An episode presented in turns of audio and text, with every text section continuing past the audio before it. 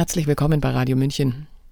Die Terroranschläge auf die Nord Stream Pipelines sind die erste größere Zerstörung deutscher Infrastruktur seit den britisch-amerikanischen Bombardements deutscher Städte im Zweiten Weltkrieg. Der Autor und Journalist Paul Schreier argumentiert in seinem folgenden Beitrag, dass die damalige traumatisierende Prägung des westdeutschen Verhältnisses zu den USA nie überwunden wurde und dass diese Prägung erklärt, warum die Bundesregierung kaum Interesse an einer Aufklärung des Angriffs auf die eigene Energieversorgung zeigt. Dieser Artikel war mit entsprechenden Fußnoten zunächst auf Multipolar erschienen. Sprecher Sabrina Khalil und Ulrich Alroggen. Während Justizminister Marco Buschmann kurz nach der Sprengung der Pipelines noch entschlossen verlautbaren ließ, man lasse sich durch den Angriff, Zitat, nicht einschüchtern und werde mit Hilfe der Ermittlungen des Generalbundesanwalts, Zitat, den Saboteuren auf die Spur kommen und diese vor ein deutsches Gericht stellen, so ist ein Dreivierteljahr später von solchem Willen nur noch wenig zu spüren. Ermittlungsergebnisse werden nicht bekannt gegeben, die Regierung schweigt. Zuletzt bemerkte der Generalbundesanwalt im März lediglich knapp, die Auswertung der sichergestellten Spuren und Gegenstände dauere an. Zitat Belastbare Aussagen, insbesondere zur Frage einer staatlichen Steuerung, könnten weiterhin nicht getroffen werden. Das war einen Monat nach der im Februar veröffentlichten Enthüllung des Reporters Seymour Hersh, wonach US-Präsident Biden die Sprengung angeordnet und durch Marinetaucher hatte durchführen lassen. Ein Bericht, der zwar weltweite Schlagzeilen machte, zu dem aber weder der Generalbundesanwalt noch der Justizminister oder der Bundeskanzler ein Wort verloren. Kein Kommentar. Nicht einmal ein Dementi. Kanzler Scholz sei durch dieses Schweigen inzwischen zu einem Kollaborateur geworden, erklärte Hirsch. Seither dominiert in den Medien eine kurz nach dieser Enthüllung plötzlich im März 2023 aufgetauchte Geschichte, wonach der technisch komplexe Anschlag in 80 Metern Wassertiefe nicht von einem US-Kriegsschiff, sondern von einer kleinen Urlaubssegelyacht aus durchgeführt worden sei und die Hintermänner ungenannte Ukrainer wären. Diese Story wird seitdem wöchentlich mit neuen Details gefüttert, oft durch US-Medien und bislang vor allem mit einem Ergebnis. Niemand redet mehr von Seymour Hirsch. Die deutsch-amerikanischen Beziehungen, so viel scheint klar, stehen im Mittelpunkt der Affäre um die Hirsch-Enthüllung. Und diese sind überaus kompliziert. Was verbindet die beiden Länder und wie verbindet es sie? An der Oberfläche sieht alles einfach aus. Die USA sind engster Verbündeter. Sie haben Westdeutschland 1945 befreit, wofür ihnen die Deutschen zu Dank verpflichtet sind. Davon abgesehen, dass die Motive der USA für den Kriegseintritt weniger moralisch als ökonomisch bedingt waren, setzte sich auch die heute vertraute Sichtweise der USA als Befreier in Deutschland erst spät durch. In den 1950er, 60er und 70er Jahren war sie selten und in offiziellen staatlichen Stellungnahmen gar nicht vorhanden. Erstmals wurde sie zum 40. Jahrestag des Kriegsendes vom damaligen, persönlich nicht unbefangenen Bundespräsidenten Richard von Weizsäcker so klar formuliert. Der 8. Mai war ein Tag der Befreiung. Er hat uns alle befreit von dem menschenverachtenden System, der nationalsozialistischen Gewaltherrschaft. In den ersten Jahren und Jahrzehnten nach Kriegsende war die Einschätzung zum Zweiten Weltkrieg und dessen Ergebnissen eine andere, da der Großteil der Bevölkerung, ob als Mitläufer oder aktive Unterstützer der Nazis, die Kriegsniederlage persönlich eben nicht als Befreiung erlebt hatte, sondern als Schock. Nahezu jede Familie in Deutschland hatte zudem Angehörige verloren, häufig durch die Flächenbombardements britischer und amerikanischer Bomber auf deutsche Städte. Die aus London und Washington befehligten Bomber töteten hierzulande Hunderttausende Zivilisten. Nach moralischen Maßstäben ein unfassbares Kriegsverbrechen. Dem vorausgegangen war der deutsche Luftkrieg gegen England, dem Zehntausende britische Zivilisten zum Opfer gefallen waren. Nach dem Krieg lag daher eine auf den ersten Blick unwahrscheinliche Anpassungsleistung darin, Die nun als Besatzer des Landes herrschenden Mörder der eigenen Familienangehörigen und Zerstörer der eigenen Städte als Freunde und zunehmend ab der Weizsäcker Rede von 1985 auch als Befreier anzusehen.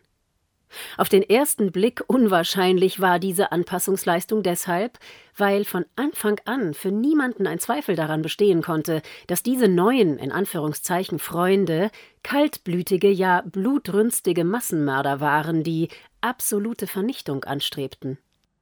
Die Schlacht um Hamburg kann nicht in einer einzigen Nacht gewonnen werden. Wenigstens 10.000 Tonnen Bomben sind nötig, um diese Stadt auszulöschen. Wenn wir den maximalen Effekt des Bombardements erreichen wollen, dann muss unablässig angegriffen werden. Der erste Angriff heute Nacht wird vor allem mit Brandbomben ausgeführt, um die Feuerwehrkräfte und die Löschmöglichkeiten zu erschöpfen. So steht es im Einsatzbefehl des britischen Bomberkommandos vom 24. Juli 1943. Briten und Amerikaner nannten damals ihren ersten großen gemeinsamen Luftangriff, der auf Hamburg gerichtet war und zehn Tage währte, Operation Gomorra. In der Bibel ist dies die Stadt, die von Gott wegen ihrer Sündhaftigkeit vernichtet wird, indem er Schwefel und Feuer auf sie herabregnen lässt. Der weltbekannte Physiker Freeman Dyson (1923 bis 2020) arbeitete als 19-Jähriger in der Statistikabteilung der britischen Armee, der sogenannten Operational Research Section (ORS) und analysierte dort die Erfolge der menschenverachtenden Flächenbombardierungen. Gegen Ende seines Lebens blickte er auf diese Zeit zurück mein erster Arbeitstag war der Tag nach einer unserer erfolgreichsten Operationen, einem Nachtangriff mit geballter Kraft auf Hamburg. Eine Woche nach meiner Ankunft im ORS gingen die Angriffe auf Hamburg weiter. Der zweite löste am 27. Juli einen Feuersturm aus, der den zentralen Teil der Stadt verwüstete und etwa 40.000 Menschen tötete. Nur zweimal gelang es uns, Feuerstürme auszulösen, einmal in Hamburg und noch einmal in Dresden im Jahr 1945, wo zwischen 25 und 60.000 Menschen ums Leben kamen. Die Zahlen sind noch immer umstritten. Die Deutschen verfügten über gute Luftschutzbunker und Warnsysteme und taten, was ihnen gesagt wurde. Infolgedessen kamen bei einem typischen Großangriff nur wenige tausend Menschen ums Leben. Aber als es zu einem Feuersturm kam, erstickten oder verbrannten die Menschen in ihren Unterkünften und die Zahl der Toten war mehr als zehnmal höher. Jedes Mal, wenn das Bomberkommando eine Stadt angriff, versuchten wir einen Feuersturm auszulösen, aber wir erfuhren nie, warum uns das so selten gelang. Wahrscheinlich konnte es nur dann zu einem Feuersturm kommen, wenn drei Dinge gleichzeitig auftraten. Erstens eine hohe Konzentration alter Gebäude am Zielort. Zweitens ein Angriff mit einer hohen Dichte an Brandbomben im zentralen Bereich des Ziels und drittens eine atmosphärische Instabilität. Als die Kombination dieser drei Dinge genau richtig war, erzeugten die Flammen und die Winde einen lodernden Hurrikan. Das gleiche geschah eines Nachts im März 1945 in Tokio und im darauffolgenden August erneut in Hiroshima. Der Feuersturm in Tokio war der größte und tötete wohl 100.000 Menschen. Die Briten unterstützten größtenteils Sir Arthurs rücksichtslose Bombardierung von Städten, nicht weil sie glaubten, dass dies militärisch notwendig sei, sondern weil sie der Meinung waren, dass dies den deutschen Zivilisten eine gute Lektion erteilte. Arthur Harris, genannt Sir Arthur, war der Oberbefehlshaber des britischen Bomberkommandos. Diesmal spürten die deutschen Zivilisten endlich den Schmerz des Krieges am eigenen Leib. Ich erinnere mich, dass ich mit der Frau eines hochrangigen Luftwaffenoffiziers über die Moral von Bombenangriffen auf Städte gestritten habe, nachdem wir die Ergebnisse des Dresdner Angriffs erfahren hatten. Sie war eine gebildete und intelligente Frau, die Teilzeit für die ORS arbeitete. Ich fragte sie, ob sie wirklich glaubte, dass es richtig sei, in dieser späten Phase des Krieges deutsche Frauen und Babys in großer Zahl zu töten. Sie antwortete, Zitat, Oh ja, es ist besonders gut, die Babys zu töten. Ich denke nicht an diesen Krieg, sondern an den nächsten, in 20 Jahren. Wenn die Deutschen das nächste Mal einen Krieg beginnen und wir gegen sie kämpfen müssen, werden diese Babys die Soldaten sein. Zitat Ende. Nachdem wir zehn Jahre lang gegen die Deutschen gekämpft hatten, vier im ersten Krieg und sechs im zweiten, waren wir fast so blutrünstig geworden wie Sir Arthur. Es ist zweifellos von Bedeutung für die kollektive Psyche der deutschen Gesellschaft in der Nachkriegszeit, dass der verheerende Luftkrieg gegen deutsche Städte in Ost wie in West ausschließlich von Briten und Amerikanern geführt wurde. Es gab keine russischen Flächenbombardements, weder auf Hamburg, Frankfurt am Main oder München noch auf Leipzig, Dresden oder Rostock, wohl aber britisch-amerikanische Flächenbombardements auf alle diese Städte. Was die Auswirkungen des Bombenkrieges anging, konnten daher die ostdeutschen Bewohner der sowjetischen Besatzungszone ihren Hass auf die Zerstörer der eigenen Städte direkt und widerspruchslos in die nun opportune politische Ablehnung des kapitalistischen Klassenfeindes ummünzen. Die heute im Osten viel verbreitetere USA-Kritik hat hier ihre Wurzel und ungebrochene Kontinuität. Den Bewohnern des bald zum Frontstaat gegen den Kommunismus aufgebauten Westdeutschlands war diese Haltung nicht so ohne weiteres möglich.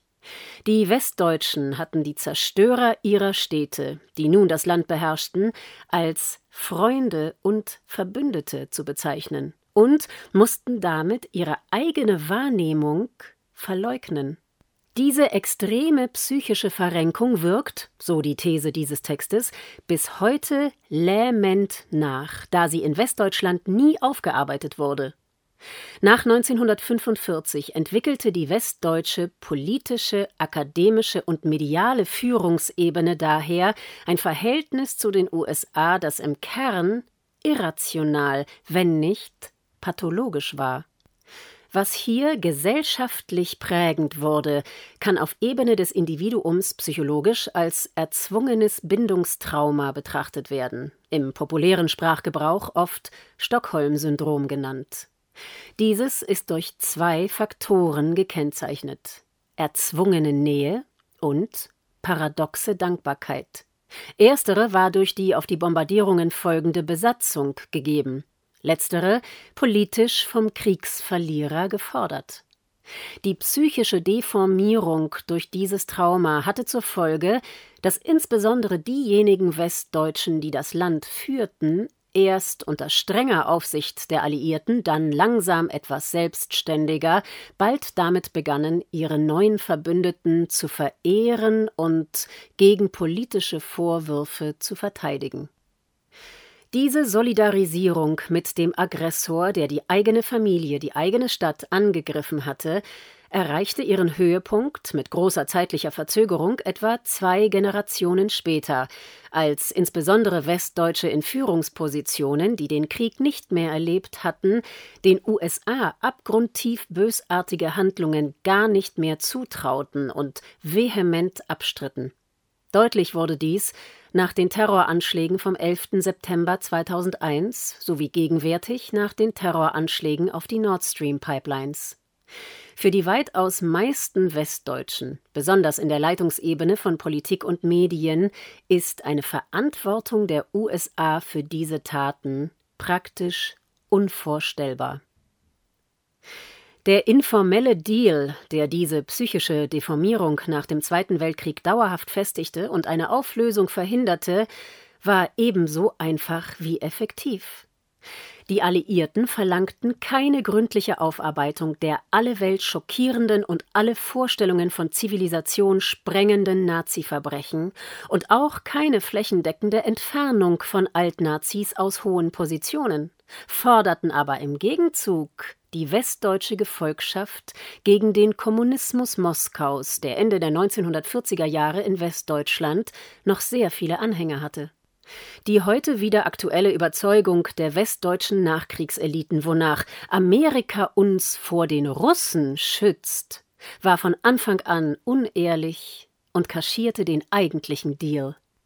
Die USA beschützten den größten Teil der westdeutschen Führungsschicht vor einer beschämenden Aufarbeitung der eigenen Nazi-Verbrechen und ihrer unehrenhaften Entlassung aus gut bezahlten Führungspositionen. Einige wenige öffentlichkeitswirksame Prozesse gegen Nazis blieben in Westdeutschland die Ausnahme. Führende Nazi- und Wirtschaftsgrößen wurden von den USA begnadigt. Die große Masse der Nazis kam ungeschoren davon und durfte überall im Land Behörden leiten und Firmen lenken. Im Bundesjustizministerium, also der Behörde, die eine Aufarbeitung hätte vorantreiben müssen, waren von den 1950er bis in die 70er Jahre hinein mehr als die Hälfte aller Leitungspositionen mit Altnazis besetzt. Ein Fakt, der erst 70 Jahre nach Kriegsende von der Behörde eingeräumt wurde. Über diesen Deal musste damals niemand reden und niemand verhandeln, er lag auf der Hand. Nazis und Amerikaner teilten ihren Hass auf den Kommunismus, die von Moskau propagierte Gesellschaftsform, die das Eigentum und damit die Grundlage der Macht der reichsten und einflussreichsten Familien direkt angriff. Daher war die Anpassungsleistung der westdeutschen Eliten auch nur auf den ersten Blick, wie oben formuliert, unwahrscheinlich, tatsächlich aber logisch und naheliegend. Sie erforderte jedoch, schließlich verstand man sich als moralisch integer, nicht nur die weitgehende Verdrängung der eigenen Nazi-Verbrechen, sondern auch die Verdrängung der Verbrechen der Alliierten. USA und Westdeutsche hatten fortan eine weiße Weste. Das Böse saß, wie heute, im Osten. Auch in Hamburg arrangierten sich die alten Eliten rasch mit den Zerstörern ihrer Stadt. Der spätere westdeutsche Medienmogul Axel Springer, Herausgeber von Bild, Zeitung und Welt, war in der NS-Zeit stellvertretender Chefredakteur der von seinem Vater herausgegebenen Altonaer Nachrichten gewesen, wo man schon 1936 davon schwärmte, wie, Zitat, ganz Altona den Führer hört, Zitat Ende, und wo man vor einem Judeneinfluss warnte. 1945, nach dem Zusammenbruch, bemühte Springer sich erfolgreich um eine Lizenz der britischen Besatzer, um unter deren Kontrolle weiter als Verleger arbeiten zu können. Antisemitismus und Führerkult waren in seinen Zeitungen fortan passé. Antikommunismus und Russophobie wurden aber weiter gepflegt dass die Briten ganz Hamburg hatten niederbrennen wollen. 10.000 Tonnen Bomben sind nötig, um diese Stadt auszulöschen, wie es im oben erwähnten britischen Einsatzbefehl von 1943 hieß, war kein Thema. In den 1950er Jahren erhielt Springer laut Recherchen der amerikanischen Zeitung The Nation sieben Millionen Dollar von der CIA. 1967 verfasste er eine Unternehmensleitlinie, die bis heute für alle dort arbeitenden Journalisten verbindlich ist und in der es heißt, Zitat Wir befürworten das transatlantische Bündnis zwischen den Vereinigten Staaten von Amerika und Europa. Zitat Ende. Seither und bis hin zum derzeitigen Ukraine-Krieg steht Springer mit Bild und Welt fest an der Seite der NATO. Während die Verdrängung der eigenen Nazi-Verbrechen in Westdeutschland mit Beginn der 68er Revolte und dem Aussterben der Nazis in hohen Ämtern langsam endete und heute Vergangenheit ist, bleibt die Verdrängung der Verbrechen der Alliierten bis in die Gegenwart hinein präsent. Auch im Jahr 2023 kann sich kaum ein renommierter Historiker, geschweige denn Politiker oder Chefredakteur dazu durchringen, den alliierten Bombenkrieg gegen die deutsche Zivilbevölkerung als Kriegsverbrechen zu bezeichnen oder die plausible Verantwortung der USA für 9-11 auch nur zu diskutieren. Mit der Sprengung der Nord Stream Pipelines wurden, so scheint es, die alten psychischen Muster erneut aktiviert. Man darf darüber nicht offen reden. Es darf keine Untersuchungsergebnisse geben, die die USA belasten, die derzeit noch fast 40.000 Soldaten in Deutschland stationiert haben. Das Schweigen und Verdrängen ist Teil der bald 80 Jahre dauernden Allianz. Deutschland ist emotional offenbar noch immer an das Jahr 1945 gekettet. Der Angreifer ist der Freund. Er muss es sein, denn sonst ist man in Anführungszeichen verloren und ohne Schutz. Dieses Schema sitzt fest, ist unbewusst eingebrannt in die kollektive Psyche und macht eine neutrale Analyse der Lage sowie eine angemessene politische Reaktion darauf nahezu unmöglich.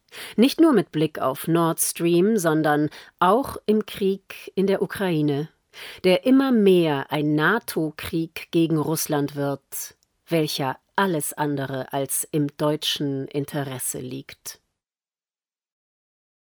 Sie hörten Nord Stream und die deutsche Psyche, ein Beitrag des Journalisten und Autoren Paul Schreier, der zunächst bei Multipolar erschienen war. Sprecher Sabrina Khalil und Ulrich Alroggen. Mein Name ist Eva Schmidt und ich wünsche Ihnen einen angenehmen, freien Tag. Ciao, Servus.